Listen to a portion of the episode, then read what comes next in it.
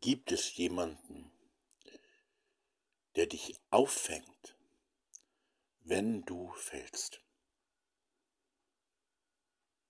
Das ist eine ganz wichtige Frage für das Leben. Gibt es jemanden, der dich auffängt, wenn du fällst? Gibt es jemanden, der mich auffängt, wenn ich falle?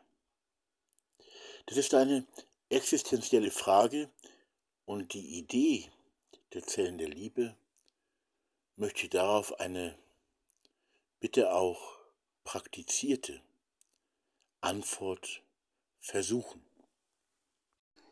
Es gibt Lebenskrisen, Lebenssituationen auf den verschiedensten Gebieten, in den verschiedensten Lebensbereichen, wo wir selber ähm, auch völlig oder zumindest sehr intensiv zusammenbrechen können.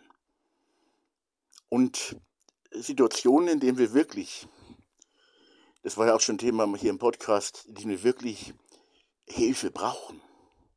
Nicht nur so als Hobbysache, sondern ähm, es, es gibt Situationen, wo wir wirklich andere Menschen brauchen. Und die können uns selber sehr schnell treffen. Und dann wäre es gut, wenn wir also echte Freundinnen und Freunde haben. Und wenn diese Freundinnen und Freunde auch uns haben dürfen, wenn sie in eine solche schreckliche oder sehr, sehr schwere Lebenslage hineinrutschen. Ob nun äh, durch eigene Schuld oder auch nicht durch eigene Schuld, wenn sie einfach jemanden brauchen, wenn wir jemanden brauchen, der uns auffängt in der Lebenskrise, die vielleicht einmal kommt. Ich will gar nicht groß anfangen zu erzählen, was das alles sein kann. Es kann eine schwere Krankheit sein, ein Todesfall. Und damit höre ich auch schon auf, weil ähm, das sind eben ganz verschiedene Situationen. Es können noch innere Krisen sein, aber auch ganz praktische Krisen. Dass wir nicht mehr können, nicht mehr ein noch auswissen, dass es uns beschissen geht. Und dann jemanden zu haben zu dürfen, auf den man sich verlassen kann. Ich will jetzt auch nicht anfangen mit, ähm, mit der Ebene Gottes. Natürlich ist auch Gott da und das ist ein wichtiger Aspekt, aber sind nicht auch die Hände und Füße und das Herz Gottes auch unter uns Menschen, in uns Menschen, um füreinander und für andere da zu sein? Ich habe das schon in diesem Podcast häufiger gesagt, weil das auch so wichtig ist eben, was ist eigentlich Liebe? Es ist in besonderer Weise das Füreinander Dasein. Auch das für andere Dasein. Und man ist nicht nur so netterweise für Menschen da, sondern ähm, es geht manchmal um Leben und Tod. Und das kann uns aber auch hier in Deutschland passieren. Also auch hier wird keiner verhungern, aber auch hier können Menschen in schwere Lebenskrisen geraten, auch du und ich selber. Ich will jetzt mal ganz persönlich werden. Ich habe selber mal, ich glaube, ich war damals so ungefähr 17 Jahre alt, eine extrem schwere Depression gehabt. Wo zum Beispiel mein Glauben, den ich ja schon auch damals äh, hatte, wenn ich auch vieles ganz anders gesehen habe, äh, mir nicht mehr helfen konnte. Ich war völlig am Boden zerstört. Und es war wirklich eine echte schwere Depression. Ich war also ganz unten.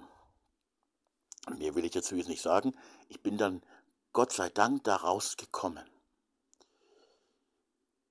Aber in einer solchen Situation, da braucht es Menschen, die Verständnis haben, die auch nicht sagen, naja, ich helfe dir mal eben und dann ist das Problem gelöst, sondern braucht es auch Menschen, die lange Wege mit einem gehen, miteinander gehen auch schwere Wege, die auch Mitgefühl haben, Empathie haben, aber auch handfest zugreifen und die dann wirklich für den Leidtragenden da sind. Und so soll das eben tatsächlich in Zellen der Liebe sein.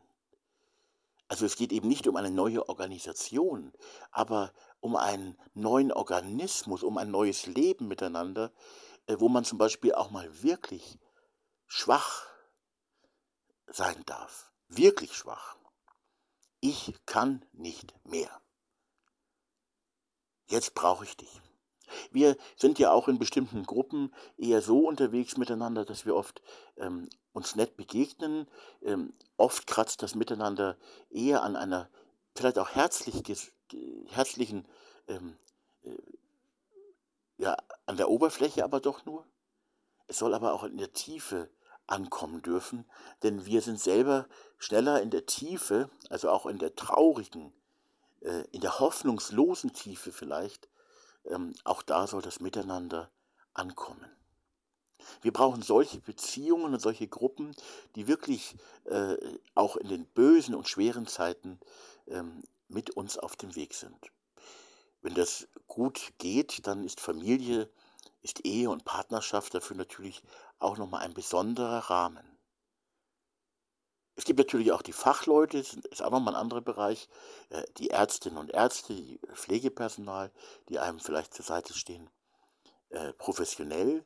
Aber es braucht hier eben als Ergänzung ganz wichtig auch die private, die persönliche, quasi die unbezahlte Ebene und Basis, wo, sich, wo man von Mensch zu Mensch, wo man von Mensch zu Mensch persönlich, privat, als Privatperson zueinander steht und äh, füreinander da ist und überhaupt da ist. Nicht, manche gibt es ja auch, die sind eigentlich wirklich sehr nett und man denkt auch, sie haben gute Absichten, aber sie sind schlicht nicht da. Sie sind immer irgendwo anders, weil sie vielleicht auch einfach zu viel machen und es auch gut meinen, aber dann gar kein Kräfte- und Zeitmanagement haben. Das heißt, wenn dann aus ihrem Umkreis, aus ihrem Freundschaftskreis jemand plötzlich, entschuldige das krasse Wort, in der Scheiße im Dreck sitzt, dann helfen sie ihm auch nicht, weil sie es gar nicht mehr auf die Reihe kriegen und nicht schaffen. Wir brauchen aber ähm, Freundschafts- und Freundeskreise, in denen wir auch dann sehr konkret miteinander auf dem Weg sind, unter, unterwegs sind und einander auch beistehen und helfen. Wie gesagt, die Familie ist dafür ein besonderer Rahmen, aber auch ein Freundschaftskreis, ein Freundeskreis ähm, von Menschen, die zu uns halten werden, ist ganz wichtig im Leben. Und das ist nicht zuletzt mit ein Teil des Zentrums der zählende Liebe-Idee.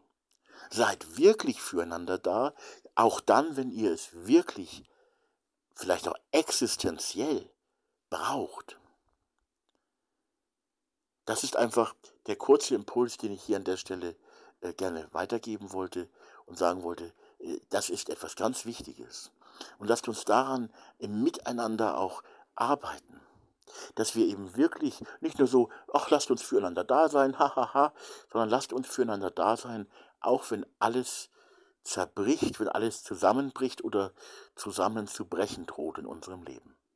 Lasst uns dann füreinander da sein.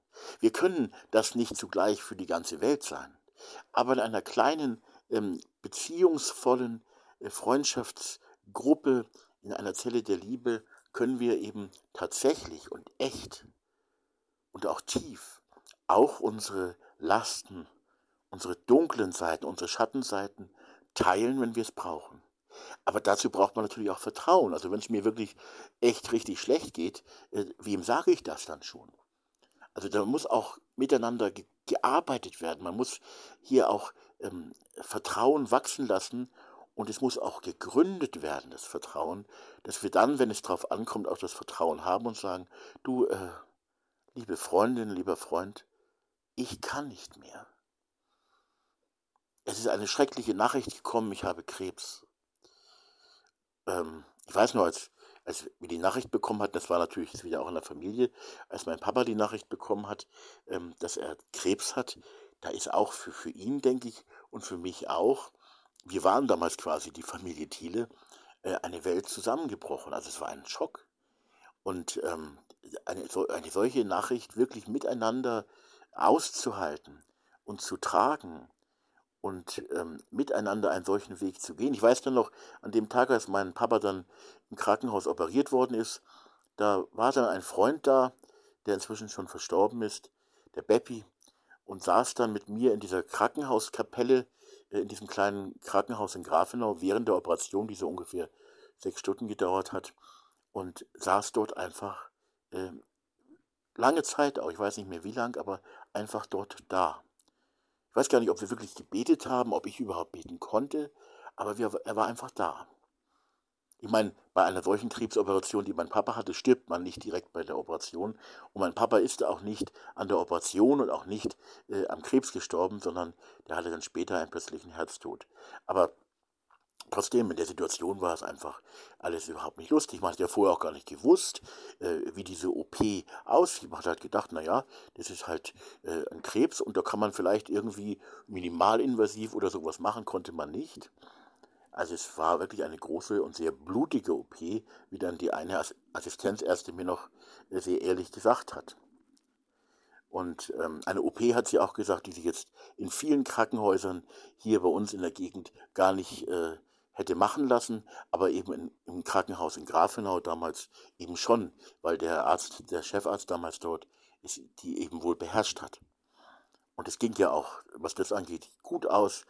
Ich weiß noch, wie mein Papa dann, äh, also meine Familie, mein Papa war meine Familie zu dem Zeitpunkt, wie mein Papa dann auf der Intensivstation in Grafenau lag, am Tag nach der Operation. Ein schrecklicher Anblick, er war, glaube ich, noch intubiert, die Augen so halb offen, nicht ansprechbar habe ich gedacht, das ist ja furchtbar. Dann habe ich den, den damaligen Oberarzt auf der Intensivstation damals gefragt, ich will nur beschreiben, dass es nicht lustig war, habe ich so gefragt und äh, habe gesagt, äh, besteht Lebensgefahr jetzt oder so? Und dann sagt er netterweise zu mir, ja, ja, also äh, man ist ja nicht aus Spaß, aus Spaß auf der Intensivstation, es besteht natürlich Lebensgefahr nach so einer OP. Das fand ich dann so für mich als medizinischen Laien auch nicht sehr mutmachend. Also er hat es aber sinngemäß so gesagt. Und dann am nächsten Tag war mein Papa dann schon wieder runter von der Intensivstation und drei Tage später waren es, glaube ich, ungefähr, ist er schon wieder rumgelaufen oder waren es fünf Tage und konnte auch sehr schnell schon wieder ganz normal essen.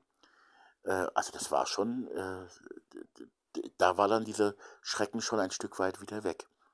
Aber dieser eine Freund, der war dann wirklich in dieser Zeit auch einfach still an meiner Seite. Er war einfach da. Und dieses Dasein können wir oft gar nicht mehr, weil auch unsere Gesellschaft ähm, da große Probleme macht, es gar nicht zulässt. Man muss ja in die Arbeit. Ich kann ja nicht zu meinem Arbeitgeber sagen, wenn ich einen hätte, ich bin ja selbstständig, ähm, aber ich hatte früher auch normale Arbeitgeber. Und wenn ich dann zu dem Arbeitgeber und sage, hingehe und sage, ja, ich will jetzt zu einem Freund, ähm, dessen Vater gerade eine schwere Operation hat und möchte meinem Freund zur Seite stehen, dann sagt mein Chef wahrscheinlich zu mir, das ist ja sehr lobenswert, aber jetzt machen Sie mal bitte Ihre Arbeit. Ja, das ist doch der höchste Wert in unserer Gesellschaft, in der Praxis auf jeden Fall. Ich will nur sagen, äh, in solchen Situationen da zu sein, etwas zumindest zu versuchen, gemeinsam zu tragen, auch zu ertragen, das macht auch manche Last leichter und lässt sie vielleicht zumindest ein bisschen heiler werden. Und das, glaube ich, müssen wir lernen. Da müssen wir auch miteinander mal drüber reden, auch in unserem Freundeskreis, in unserer Zelle der Liebe, auch in der Familie übrigens. Es ist nicht so, dass die Familie automatisch die Lasten gemeinsam trägt. Man kann es mal thematisieren für die Praxis, wenn sie denn kommt. Denn sie kommt ja eben vielleicht ganz schnell. Und dann muss man schauen, dass man miteinander trägt und hoffentlich gelingt es uns dann. Gelingen ist eigentlich ein falsches Wort, weil äh, man löst ja die Last nicht einfach auf. Nicht manche Lasten kann man auflösen durch ganz konkrete und praktische Hilfe. Nicht, wenn zum Beispiel jemand völlig überschuldet ist, warum auch immer. Äh, ich erinnere mich da noch an einen Fall, den will ich vielleicht auch noch sagen, wie der Landrat in einem Nachbarlandkreis, ein ganz smarter Mensch, freundlicher äh, Mensch, ähm, also so kam man zumindest drüber, ähm, wie der sich das Leben genommen hat. Weil er, glaube ich, alles Mögliche verspielt hatte. Also der war offensichtlich spielsüchtig und hat dann im Casino oder so wirklich alles Mögliche verspielt. Keiner hat das wohl gewusst, auch seine Frau nicht. Und hat er sich eines Tages in sein Auto gesetzt und hat sich absichtlich zu Tode gefahren. Aber seine dunkle Seite, die hat keiner die hat er mit keinem geteilt, unterstelle ich mal.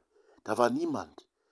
Und weil er ja so ein, ein, ein herzlicher Strahlemann war, ähm, der im öffentlichen Leben hier bei uns in der Region stand, ähm, da möchte man natürlich auch nicht dastehen als jemand, der diese dunkle Seite hat, diese, äh, diese Spielsucht hat, die ja was ganz Verheerendes sein kann. Also richtige Sucht eben ist, die ein ganzes Leben, wie es bei ihm eben auch war, zerstören kann. Dann jemanden zu haben, der da ist, der nicht mit den Fingern auf einen zeigt, der sagt, ja, das ist eine dunkle Seite und ich bin dein Freund und ich bleib dein Freund oder deine Freundin oder deine Frau oder dein Kind. Das ist dann ja vielleicht auch äh, nicht peinlich, sondern es ist mehr als peinlich. Das will man keinen wissen lassen. Keiner darf es erfahren. Lieber nimmt man sich dann das Leben, wenn man spürt, jetzt würden es dann doch die Menschen erfahren, ich bin spielsüchtig und ich kann nichts tun dagegen. Ich hätte jetzt jemanden gebraucht, aber ich traue mich nicht. Ich traue niemandem. Ich traue mich das. Ich traue mich nicht, das jemandem anzuvertrauen. Das Vertrauen habe ich nicht. Und vielleicht auch mit Recht.